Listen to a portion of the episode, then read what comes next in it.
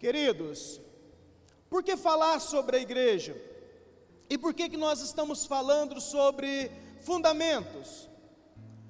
Veja bem, o Senhor Jesus, ele disse que tanto homem sábio quanto tolo sabe edificar, ele sabe construir, ele sabe lançar mão em um projeto de edificação. A diferença não é no fato de ter criatividade ou não, porque os dois têm a criatividade em executar um projeto de edificação. A diferença está na forma como cada um decide edificar a casa. Jesus disse que o homem sábio, o homem prudente, ele edifica a sua casa sobre a rocha, ele se importa com a fundação, ele se importa da maneira como ele vai construir. O, o, o homem que não é prudente, o homem que não é sábio, ele está muito mais interessado em terminar, em concluir, em, em muitas vezes tirar vantagem na construção, do que realmente em estabelecer uma boa fundação. Hoje nós vamos aprender que um uma das alegorias, um dos símbolos da igreja é casa. E uma casa ela precisa de uma boa fundação. Jesus disse que o dia mau, o vendaval, o momento difícil, o tempo complicado vem sobre ambas construção. Aquela que está bem fundamentada, aquela que está bem alicerçada, esta prevalece. Mas aquela que foi construída de qualquer maneira, aquela que não deu tanto valor, tanta importância na maneira, na forma pela qual procurou edificar. Hora que veio o dia ruim, o dia mau, ela veio a pique, ela veio abaixo. A palavra do Senhor nos fala que existe um milagre um milagre chamado igreja.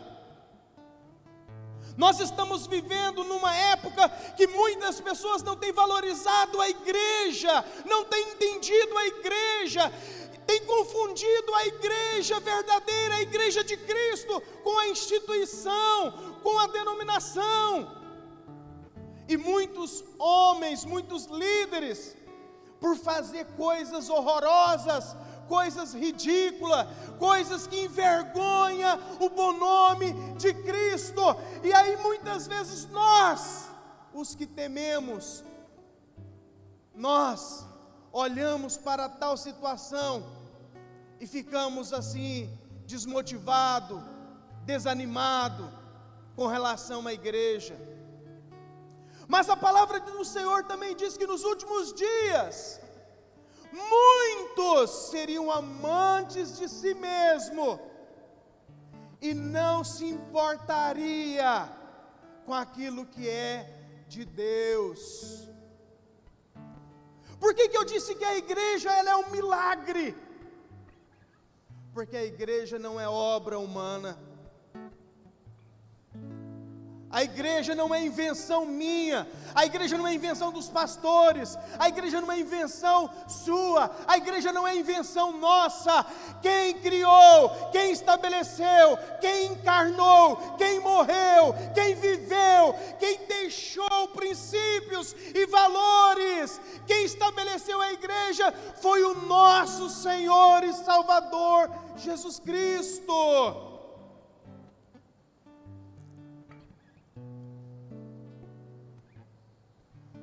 Sabe, queridos,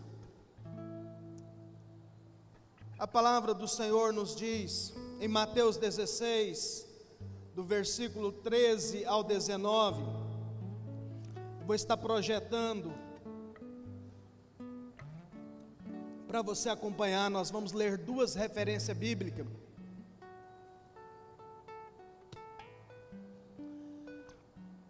Que diz assim: Quando Jesus chegou à região de Cesareia de Filipe, perguntou aos seus discípulos: Quem as pessoas dizem que o filho do homem é? Eles responderam: Alguns dizem que o Senhor é João Batista outros que é Elias, e outros que é Jeremias ou um dos profetas. E vocês? perguntou ele. Quem vocês dizem que eu sou? Simão Pedro respondeu: O Senhor é o Cristo, o Filho do Deus vivo disse Jesus. Que grande privilégio você teve, Simão, filho de João. Foi meu pai no céu que lhe revelou isso. Nenhum ser humano saberia por si só. Agora eu lhe digo porque você é Pedro. E sobre esta pedra edificarei minha igreja, e as portas e as forças da morte não a conquistarão. Eu lhes darei a chave do reino dos céus. O que você ligar na terra será ligado no céu, e o que vocês desligar na terra terá sido desligado nos céus. Efésios capítulo 1, versículo 8 ao versículo 11. Generosamente derramou sua graça sobre nós, e com ela toda sabedoria e todo entendimento. Agora Deus nos revelou sua vontade secreta a respeito de Cristo, isto é, o cumprimento do seu bom propósito. E o plano é este: no devido tempo, ele reunirá sob a autoridade de Cristo tudo que existe nos céus e na terra. Além disso, em Cristo, nós nos tornamos herdeiros de Deus pois ele nos predestinou conforme seu plano e faz e faz que tudo ocorra de acordo com a sua vontade.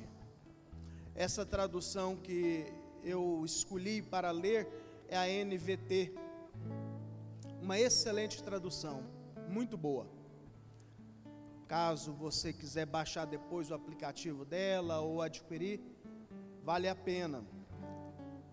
Eu gosto muito da linguagem, ela é muito fiel ao original. Queridos, a igreja, ela é a comunidade dos que vive da fé de que Jesus é o Cristo, o Filho do Deus vivo. Nós estamos há mais de dois mil anos ouvindo, nós, a humanidade, sobre a pessoa de Jesus. Nós carregamos muita informação a respeito de Cristo ou a respeito de Jesus. O que nós, na maioria das vezes, ainda não entendemos é que Cristo não é sobrenome de Jesus. Eu sou o Rogério Luiz, o meu nome é composto Jesus Cristo não é nome composto. O meu nome é Rogério Luiz da Cunha. Cunha é o meu sobrenome. Cristo não é sobrenome de Jesus. Jesus é o nome a qual o nosso Senhor recebeu de seus pais, é o nome humano, o nome histórico, o nome que entrou na humanidade, e aquele nome carregava um significado, e aquele nome trazia consigo algo que ele iria realizar, que era a libertação, que era a salvação de seu povo. O nome Jesus carrega o mesmo significado do nome Josué, o Senhor quem liberta. E Jesus fez isso conosco, amém, irmãos? Quem está entendendo o que eu estou falando aqui? Ele fez isso na nossa vida. Agora, a palavra de Deus, o texto que nós lemos, nos diz que o Espírito de Deus revelou a Pedro que aquele Jesus que andava com ele, que dizia coisas maravilhosas, que dizia palavras de sabedoria, que dizia e fazia coisas que nenhum outro fazia, aquele Jesus que andava com Pedro, o Espírito Santo revelou a ele, porque homem nenhum podia saber aquilo se o Pai assim não revelasse. Deus fez de Jesus o Cristo, ou seja, o Messias, o Senhor, o Salvador, aquele que dá a vida em resgate, em favor de seus irmãos. E a Bíblia diz que é sobre esta verdade, é sobre ele ser o Cristo, é sobre o Cristo que a igreja de Jesus, a igreja de Cristo é estabelecida, é edificada, ela vive, ela existe, ela permanece até o limiar dos tempos. Então nós somos esta igreja, nós somos a igreja de Cristo. Então a igreja de Cristo é, é essa comunidade, dos que vivem a fé, de que Jesus é o Cristo. Muitos Jesus surgiu na história, muitas pessoas surgiram dizendo que era o Jesus mas somente aquele a qual Pedro teve revelação foi o Cristo, que é o nosso Senhor e nosso Salvador. A igreja, ela é o corpo de Cristo. Sabe, queridos, eu vou citar aqui agora algumas expressões, algumas colocações que nós encontramos na Bíblia a respeito de nosso Senhor. E todas essas expressões foram retiradas de Efésios 4, de 1 Pedro capítulo 2 e de Hebreus capítulo 12. Nestes três textos nós encontramos estas expressões para falar de quem é a igreja ela é o corpo vivo de Cristo, a família de Deus, a casa espiritual, a noiva de Cristo, a geração eleita, o sacerdócio real, a nação santa, o povo adquirido, o Monte Sião, a cidade do Deus vivo, a universal Assembleia, a Jerusalém celestial. Sabe, queridos, o que mais me chama a atenção e que mexe muito comigo é saber que o cabeça da igreja é o Cristo. Jesus não é a cabeça, Jesus ele é o cabeça. Aquele que opera tudo em todos. A igreja, é o complemento, é a extensão na terra para a manifestação da sua glória no meio da criação. Não há ação paralela ou proposta alternativa que possa ocupar esse lugar concedido exclusivamente à igreja, como corpo vivo de Cristo. Não existe, irmãos. No decorrer da história, ONGs, associação, movimentos, para eclesiásticos, movimentos missionários, agências de missões.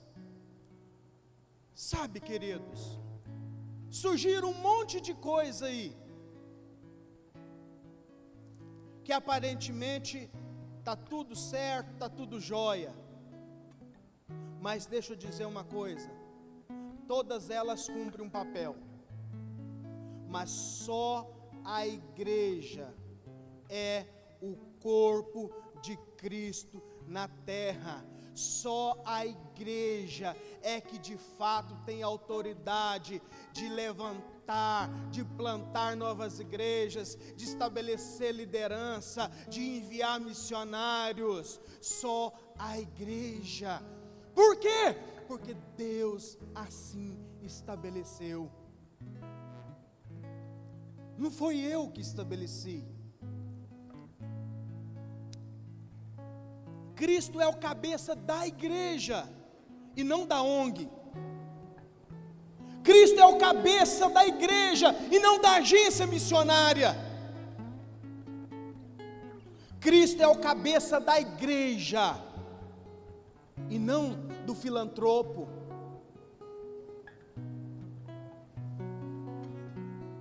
Nós, em vez de restaurar, ressignificar e ir para as Escrituras e saber de fato o que é a igreja, como a igreja precisa ser, como a igreja de Cristo é revelada nas Escrituras, nós muitas vezes preferimos criar ONGs, criar fraternidades. Não, meu irmão o Senhor nos chamou para edificar a igreja. O Senhor nos chamou para vivermos a igreja. Quem pode dizer amém, irmãos? Quem está entendendo o que eu estou falando aqui, diga amém. Sabe, querido, não há proposta alternativa. Não há. A igreja recebeu de Cristo a mesma vocação que ele recebeu de Deus Pai. Sabe que coisa interessante? Lá em João 17, versículo 18, na oração sacerdotal, aonde o grande sacerdote ele intercede, ele roga, ele pede a Deus, ele faz a sua última oração antes de ser capturado e ali levado ao Gólgota, ao sofrimento ao Calvário, Ele orou por nós, Ele orou pela igreja, Ele orou pelos discípulos, Ele orou pelo seu povo por todos os tempos. E ele diz assim: Olha, Pai, eu não rogo somente por estes, mas eu oro por todos, Pastor Clebson, por todos aqueles que hão de crer em mim. Eu e você estava naquela oração, irmãos nós estávamos ali, pastorios. O Senhor estava rogando por nós. E ali ele faz uma série de pedidos ao Pai, uma, ele intercedeu por nós em várias coisas. Mas ele também nos revela algo interessante naquela oração. Ele nos revela que a mesma vocação a mesma missão que o Pai deu a ele, ele também deixou conosco, ele também deu a nós, os seus discípulos. Ele deu a nós, a igreja. Veja só o que diz o versículo 18: Assim como tu me enviastes ao mundo, eu os envio ao mundo. Fala para quem está do seu lado, você é um enviado. Agora diga assim: você está apto. Você está apto. O Pai já te enviou. Da mesma forma que Ele enviou o Filho, hoje Ele te envia. Com a mesma vocação, com a mesma missão. E depois da morte de Jesus, olha que interessante, Olha que coisa incrível. Antes de morrer, pastor Clebson, o Senhor nos diz aqui: olha, assim como tu, me enviaste ao mundo, eu os envio. Após ele morrer e ressuscitar, e ele aparece ali às mulheres, e ele manda chamar a turmada, os discípulos. Ele diz assim: olha, mais uma vez ele diz: Paz seja com vocês, assim como o Pai me enviou, eu os envio. Sabe, querido, nós somos enviados pelo Pai, nós recebemos a mesma vocação, nós recebemos o mesmo chamamento, nós recebemos do nosso Senhor e Cristo a mesma missão como igreja, que ele, como Deus e Filho, o recebeu do Pai. A igreja, segundo sua natureza, como corpo vivo de Cristo, a igreja tem uma natureza orgânica. A igreja é uma pessoa com caráter e personalidade. Eu demorei muitos anos entender. Nós, a nossa mente é programada para enxergar apenas a instituição. Mas a igreja, ela é uma pessoa. A igreja é o corpo de Cristo. Ei, Cristo pleno é Jesus o cabeça, igreja o corpo. Vou repetir. Cristo pleno é Jesus o cabeça e a igreja o corpo. Então, Cristo é o nosso Senhor como cabeça e nós como seu corpo. A igreja, ela é orgânica. Ela é um organismo vivo. Ela é uma pessoa. Ela tem caráter. Ela tem personalidade. A igreja tem um espírito, uma mente, um entendimento, um corpo, uma estrutura organizada e funcional. Veja o que diz a palavra do Senhor. Atos 1:8. Lá nos diz que nós iríamos receber poder quando o Espírito Santo descesse sobre nós. E a palavra do Senhor nos diz que o Espírito já veio sobre a igreja. O Espírito Santo já veio sobre todo filho de Deus. Quem crê, diga amém. A palavra do Senhor nos diz que nós temos a mente de Cristo, nós temos o entendimento de Cristo. E a palavra do Senhor também nos diz, aqui em Romanos 12, versículo 5: assim também, com o corpo de Cristo, somos membros diferentes do mesmo corpo e todos permanecemos uns aos outros. Agora, queridos, a Bíblia Sagrada nos revela vários princípios importantes sobre a igreja. Em primeiro lugar, a igreja é a expressão da multiforme sabedoria de Deus. Eu vou repetir: a igreja é a expressão da multiforme sabedoria de Deus. O fundamento da igreja está na palavra de Deus.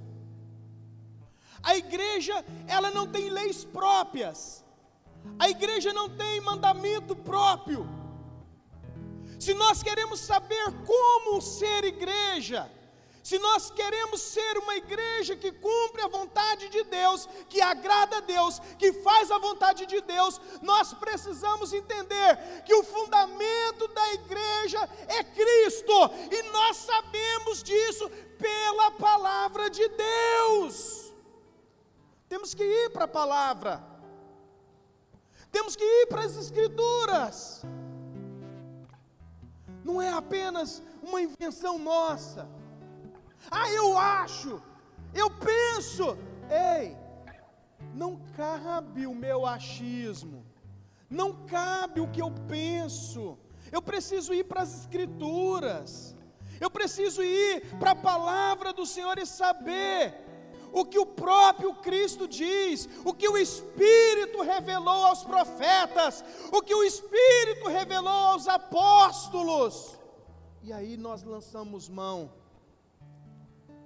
dos fundamentos. A igreja é o instrumento de revelação da vontade de Deus ao mundo, pois ela está habilitada pelo poder do Espírito Santo para manifestar amor, graça, glória, paz, vontade e justiça. Quem está habilitada? Quem está empoderada? É a igreja. Por isso que Jesus diz que as portas do inferno, as portas da morte, as portas do Hades, não prevalecerá contra ela. Porque o Espírito Santo já empoderou a igreja. Jesus disse: Olha, ficar em Jerusalém. Falou para aqueles discípulos: até que do alto sejais revestidos do poder do Espírito Santo. Ele virá sobre vocês e vai conceder poder, autoridade para revelar, para manifestar, para liberar. Sabe, queridos, por isso que as pessoas podem ser tocadas. Ei, nós não trabalhamos com manipulação aqui não. Os nossos louvores não é para manipular ninguém não. A nossa pregação aqui não é para manipular ninguém não porque nós temos a consciência de que se o Senhor não agir, se o Senhor não fizer através de nós, em vão é o nosso trabalho.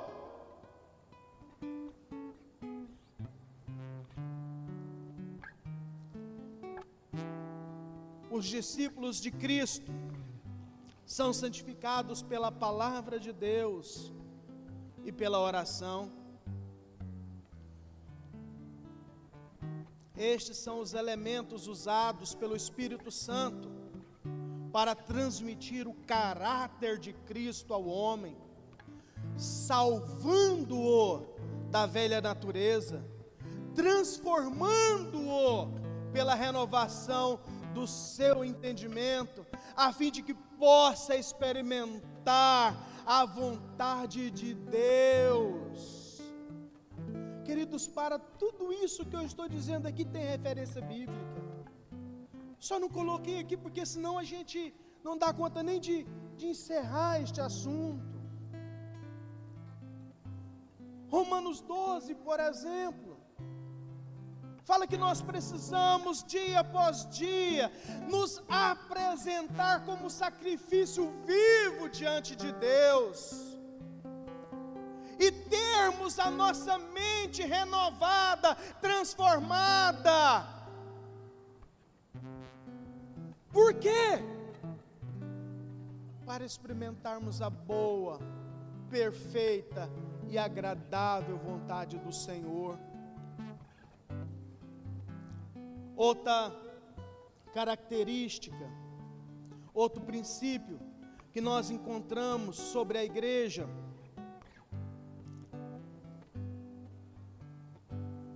sobre a unidade. A Bíblia diz que a igreja ela precisa viver em unidade. Nós entendemos e sabemos pela palavra que a unidade é a nossa base de vida. É, o que, que é base? É, é alicerce, é o, é o que está, né, é fundamento. A unidade é a natureza do corpo de Cristo, que tem muitos membros, mas uma somente, a mente de Cristo, ou cabeça, e um só Espírito, o Espírito Santo. Uma igreja bem fundamentada, consistente e sólida, irmão Bill. Ela vive em unidade,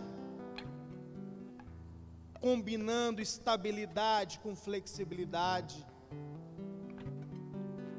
Sabe, queridos, hoje, quando eu estava ainda meditando sobre esta palavra, o Senhor falou algo muito forte no meu coração. O Senhor disse ao meu entendimento, ao meu coração, que nós devemos nos unir, nós devemos promover a, un, a nossa união. A união é o nosso trabalho, a união é a nossa tarefa, porque quando nós nos unimos, é bom, é agradável. O Senhor me levou lá no Salmo, que diz: Ó, oh, quão bom é, e agradável é os irmãos viverem unidos.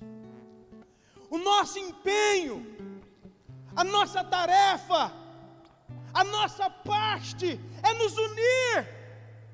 Porque se nós estivermos unidos, o Senhor vai realizar em nós a unidade do Espírito.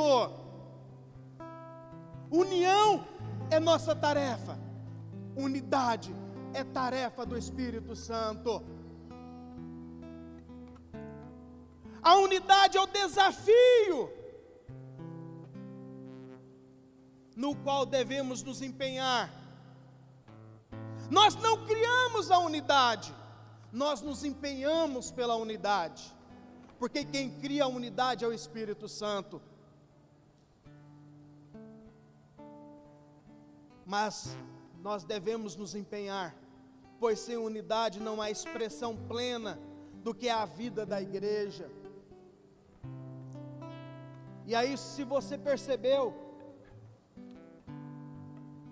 Nós temos nesta imagem algumas batatas e um purê.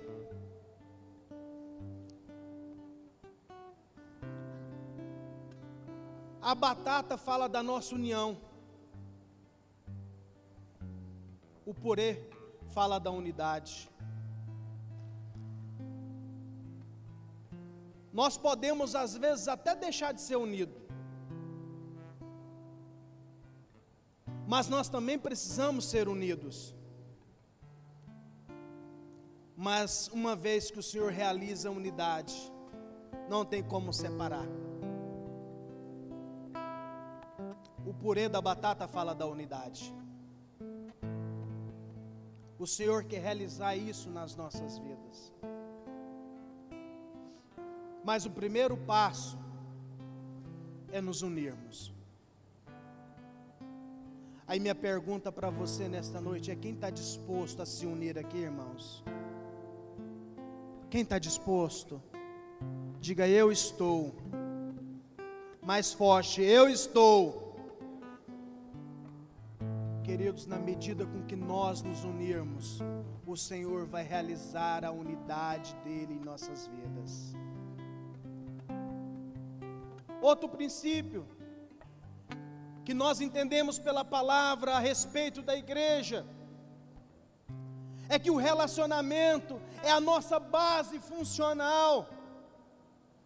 A igreja é o lugar do compromisso individual para o benefício coletivo. Ei, devoção isolada, individualista, que não reconhece as pessoas à sua volta, é um engano. Qualquer tentativa de serviço a Deus que não signifique serviço a pessoas é falsa. Você sabe o que, que me deixa preocupado? O pastor Paulo Borges, ele fala muito sobre relacionamento, e ele nos fala sobre algumas igrejas que não tem como essência, que não tem como vocação, clareza, entendimento, que sem relacionamento não há uma base funcional. Ele diz que muitos lugares as pessoas só aprenderam a fazer culto. As pessoas se reúnem não para ser uma família, não para compartilhar dons, para que haja mutualidade do servir, para que haja o empenho do compromisso firmado entre os irmãos. Ele fala que há muitos ajuntamentos de igreja que é semelhante a uma rave. O que, que é a rave? É o culto da individualidade, que se expressa de forma coletiva.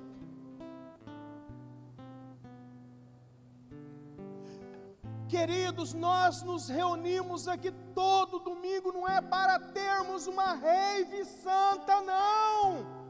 Nós nos reunimos aqui é como família, é como povo de Deus, é como irmãos em Cristo, é como pessoas que decidiram ter um encontro com Deus, mas também termos um encontro uns com os outros.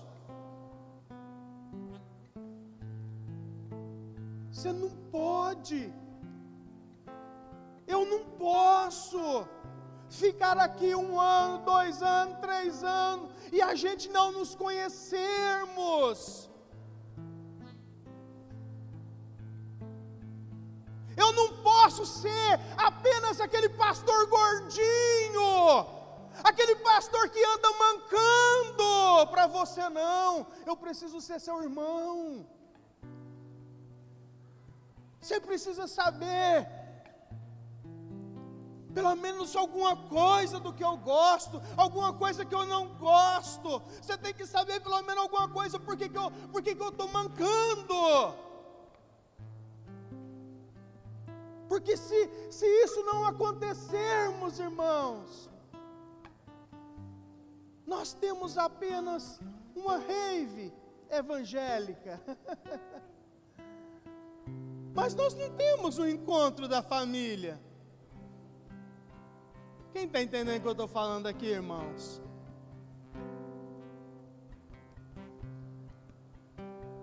Nós precisamos dialogar. Nós precisamos nos encontrar.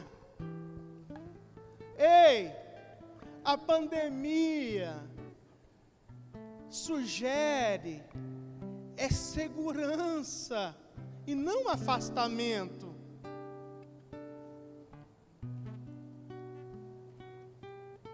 Deus não quer que o nosso coração se torne gelado, não.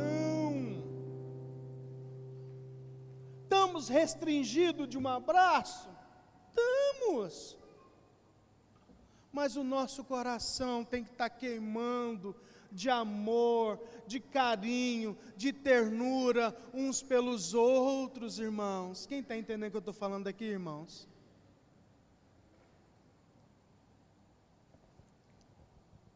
Então, o relacionamento é a nossa base funcional. Por isso que nós estamos chamando o culto de encontro da família. Por isso que nós queremos e queremos ter pequenos grupos, encontros que promovem vida na vida, nas casas. Mas aonde estão os hospitaleiros? Aonde estão os servos?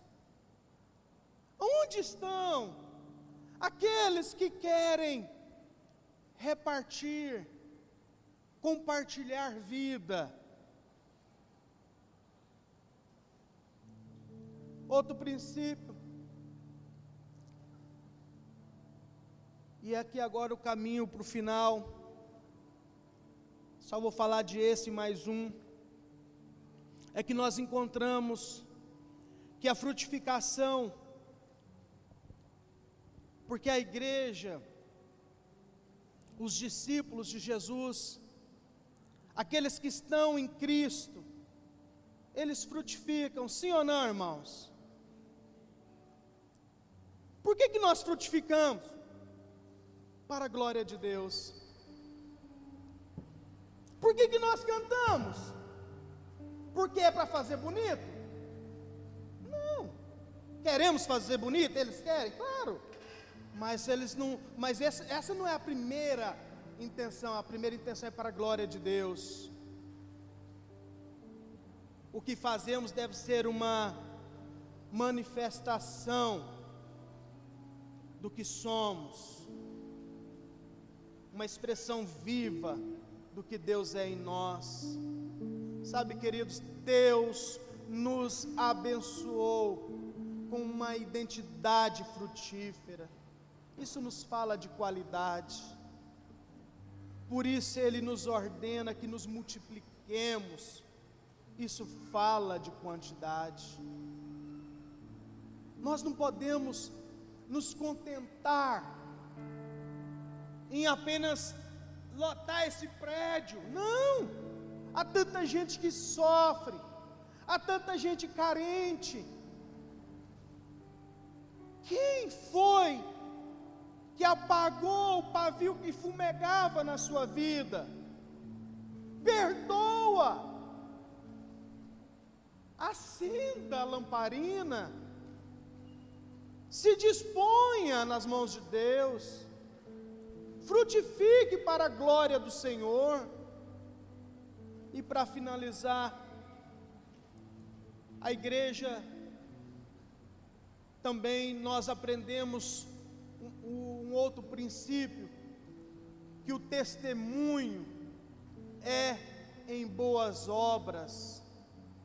Uma coisa é dar testemunho, outra coisa é ser testemunho.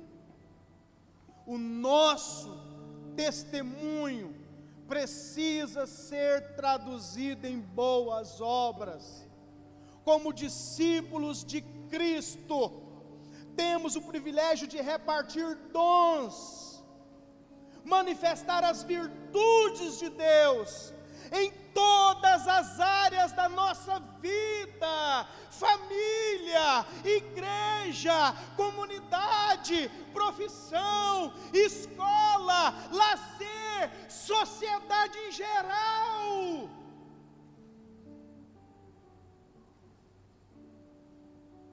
Queridos, eu estava conversando ontem com a irmã Dagmar e o Bill. Eu não. Eu vou no mercado quando eu vou, e, e sempre a gente vai no mercado. Eu me empenho para ir lá não apenas suprir uma necessidade ou uma carência, mas eu faço de tudo para notar o padeiro, o açougueiro, o rapaz ou a moça do caixa. Tem gente tão oprimida que às vezes um bom dia seu vai melhorar o dia daquela pessoa. Às vezes tem gente ali tão aflita que às vezes uma palavra de esperança, de ânimo, vai dar força para ela não parar na caminhada. Nós não podemos ir na padaria apenas para comprar pão, não, irmãos. Nós precisamos notar o irmão que está ali. Nós precisamos entender que, como discípulos de Jesus, nós temos o privilégio de repartir dons, de manifestar e revelar virtudes de Deus em todo lugar. Vamos nos colocar de pé neste momento?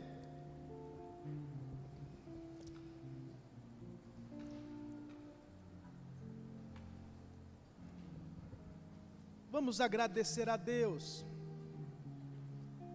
por esta palavra. E vamos dizer: Senhor, eis-me aqui para ser igreja.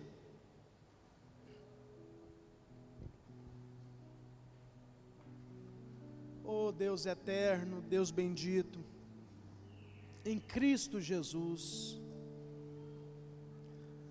Nós queremos, Senhor, ser grato a Ti, Senhor, pelo privilégio que o Senhor nos deu de sermos igreja, de ser a comunidade dos que creem, de sermos a comunidade dos filhos, que sabe que o Jesus a qual nós servimos é o nosso Cristo, o nosso Senhor e Salvador, é aquele que deu a vida e dá a vida, reparte a vida por nós.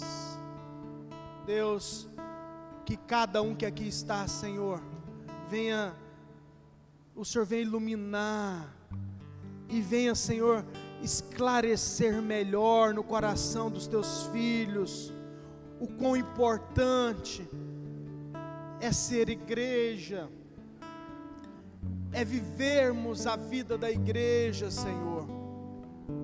Oh, Pai de amor, que o Senhor use cada um aqui, Senhor, para revelar virtudes, manifestar a tua graça, o teu amor, a tua bondade, a tua misericórdia, Senhor, em Cristo Jesus. Aleluia.